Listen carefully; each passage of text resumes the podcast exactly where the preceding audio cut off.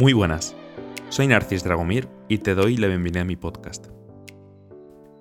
En esta serie estamos hablando de cosas relevantes, así que sin más vamos a hablar de una cosa que me parece muy relevante como es la personalidad. El tema de la personalidad me parece algo tremendamente importante porque muchas veces achacamos cosas que no deberíamos a la personalidad decimos, así es él, y justificamos cosas que nosotros u otros hacen porque creemos que es normal. Si alguien es así, ¿por qué te vas a meter con su forma de ser? La personalidad muchísimas veces se confunde con la conducta o con el carácter. Muchas veces se dice, es una persona que tiene mucha personalidad o no tiene mucha personalidad, cuando en verdad lo que estamos queriendo decir es, tiene mucho carácter o tiene una conducta muy fuerte. No son exactamente la misma cosa, aunque sí que en el lenguaje lo, lo solemos confundir.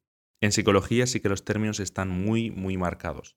Yo no he estudiado psicología, pero sí en el grado hice un curso de una semana de psicología y me encantó cómo el profesor explicó lo que era la personalidad. La personalidad es el resultado de una suma de cosas. Primero nosotros recibimos algo a través del área sensorial. Vemos un objeto, vemos una persona, escuchamos algo. El área sensorial son obviamente los sentidos y como nosotros a través de ellos captamos información de nuestro alrededor. Esta información es procesada por el área cognitiva, por el cerebro, y nosotros ya ahí empezamos a hacer asociaciones. Por ejemplo, si hemos visto una botella de leche, ya sabemos más o menos a qué sabe la leche, ya sabemos que la leche se caduca, que puede estar fría, que debería estar en la nevera, y ya procesamos la información y empezamos a hacer algunas relaciones lógicas. Después de estas relaciones lógicas, después de analizar las cosas racionalmente, interviene la parte afectiva. En el tercer eslabón, la parte afectiva es la que ya produce en ti una emoción. Puede ser un recuerdo positivo negativo, pueden ser ganas de hacer algo, puede ser ira, puede ser miedo, puede ser cualquier cosa, positiva o negativa, pero ya nos toca el área afectiva, el área de los sentimientos. Esto nos lleva al cuarto eslabón que es eh, la acción. Nosotros en base a lo que hemos recibido y razonado y en base a lo que sentimos, decimos algo, hacemos algo, incluso nos callamos, nosotros ya estamos, entre comillas, tomando una decisión porque nosotros ya actuamos. Lo que hemos, el estímulo que nos hemos recibido después de procesarlo y después de sentir algo, nos impulsa a hacer algo.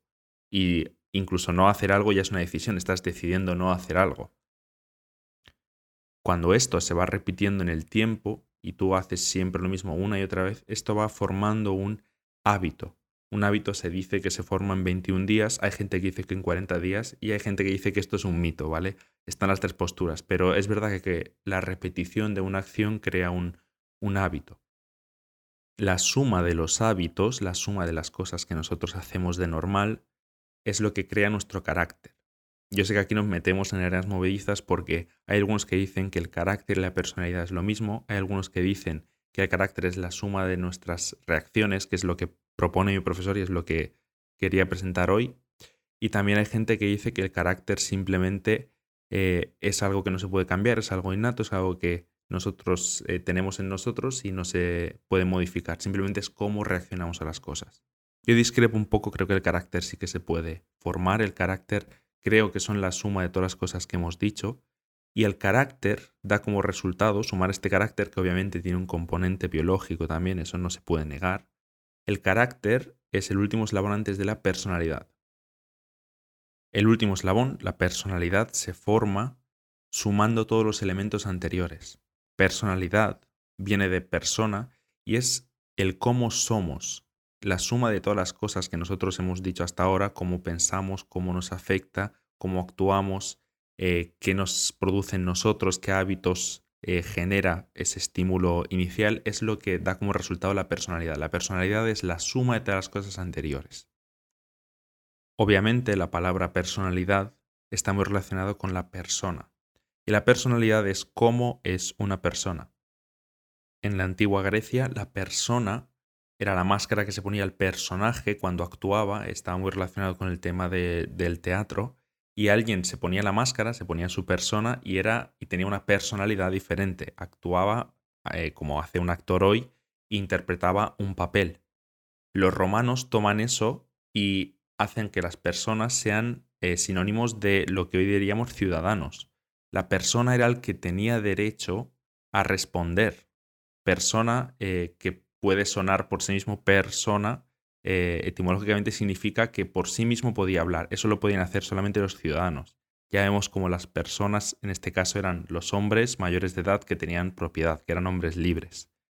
Este concepto obviamente se ha ampliado y ahora, mm, gracias a, gracias a Dios y al proceso eh, madurativo que hemos tenido la humanidad, nos hemos dado cuenta que absolutamente todos son personas. Un niño es una persona, una mujer es una persona, que antes no era así, y toda persona tiene una personalidad. Y si entendemos la personalidad tal y como, como lo he hecho con este esquema eh, lógico, vemos cómo la personalidad se puede cambiar, porque tú quizá no puedes cambiar cómo recibes la información del exterior, pero tú puedes cambiar tu razonamiento, puedes cambiar eh, trabajándolo, obviamente puedes eh, cambiar cómo te afecta lo que tú recibes del exterior, puedes cambiar tu conducta, puedes cambiar tus hábitos e incluso el carácter. Así que si tú puedes cambiar todo eso y la personalidad es el resultado de todo eso, nosotros no tenemos una justificación para decir yo es que soy así, a mí no me cambies, o yo soy así, por eso hago esto, por eso hago lo otro. La personalidad, aunque es una cosa muy arraigada, muy de cómo somos, sí que se puede cambiar. Y aquí llegamos a un punto muy interesante y un punto en el que me quiero parar un momento a reflexionar. ¿Cómo sería el mundo si nosotros invirtiéramos a nivel personal, a nivel de cada uno, en nuestra personalidad? Tener la mejor personalidad posible, es decir, ser las mejores personas que nosotros podríamos llegar a ser. En el primer episodio hablábamos de un personaje, el personaje más importante de la historia, que a mi parecer es la persona que mejor personalidad de toda la historia tuvo, y este era Jesús, y él tenía un principio de vida muy sencillo. Él decía, haz a los demás lo que te gustaría que te hicieran a ti mismo. En este caso, como estamos hablando de la personalidad, yo diría, sé con los demás tal y como te gustaría que sean contigo mismo. Es decir, piensa de los demás, siente de los demás, actúa con los demás, eh, eh, relacionate con los demás, es decir, ten un carácter con los demás tal y como a ti te gustaría que te hicieran todo eso. Es algo que parece muy simple, es algo que parece muy básico, pero no es para nada fácil de conseguir. Facundo Manes, un psicólogo de, Argentina, voy a dejar un vídeo suyo en la descripción, como siempre es la recomendación que te hago en, este podcast. Él habla mucho sobre la, eh, el altruismo. El altruismo como una cosa básica para tener bienestar en nuestra vida a todos los niveles. Él es neuropsicólogo y él estudia la mente y él estudia el cómo tener una mente bien, una mente sana, cómo tener bienestar a nivel mental. Él dice que una de las cosas básicas, entre otras, que os recomiendo mucho el vídeo, insisto, es el altruismo. Y es interesante que él plantea una idea y es que el altruismo solo se genera a partir del altruismo. Tú no puedes generar altruismo a través de la violencia. Tú no puedes generar altruismo de una forma artificial. Solo alguien que es altruista y que comparte con los demás va a conseguir que los demás sean altruistas y a la vez compartan y sean buenos con los demás. Esto es un principio muy interesante porque volvemos a lo que decía Jesús, ama a los demás como a ti mismo. Si tú no tratas a los demás como te gustaría que te trataran a ti, a ti no te van a tratar como a ti te gusta que te traten. El amor es el motor para producir más amor no se puede producir a través de la violencia, no se puede producir enseñándolo de una forma solamente cognitiva o solamente afectiva, porque ese es el problema hoy en día y es que relacionamos el amor o el altruismo en este caso del que habla, del que habla Facundo Fanes con el área afectiva. Y es que tenemos que entender que esto va mucho más allá del área afectiva o del área cognitiva. Este debe ser un principio que permee todas estas áreas que hemos dicho el área sensorial, el área cognitiva, el área afectiva, el área conceptual, que es como se llama al, área de actuación, a nuestros hábitos, a nuestro carácter, y esto generará en nosotros una personalidad mucho más altruista, una personalidad mucho más sincera, mucho más eh, positiva, y vamos a conseguir quizás ser como a nosotros nos gustaría ser, porque quizá ese sea uno de los mayores problemas que hay hoy. No nos gusta como somos, pero tampoco hacemos nada para cambiarlos. Pues bien, toma este principio y deja que este principio te vaya cambiando poco a poco y trata de ver la vida un poco eh, tal y como te lo he planteado. ¿no? Es casi un ejercicio práctico que te propongo y es eh, analiza hoy algo que te haya pasado a través de esto, del área sensorial, cognitiva, afectiva, cómo ha reaccionado y qué hábito puede producir en ti. Eso marca el carácter y la personalidad. Empieza con las, cosas del principio, es decir, trata de ver las cosas diferentes, trata de recibir la información de una forma diferente, de procesarla diferente y una, como están en cadena, una cambia de alguna forma la siguiente. Y no tratemos de empezar por el final, no tratemos de cambiar solamente nuestra personalidad y tratar el resultado, tratar de, pues soy así, o tratar de cambiar el hábito, o tratar de cambiar las cosas de qué hacemos, que eso está a mitad camino, por decirlo así, sino empecemos por el principio. Que, este, que esto que te propongo, de ver la vida a través de los ojos de, de la otra persona, sea el primer paso. Como ve el otro las cosas, como las veo yo, y a partir de ahí voy a razonar.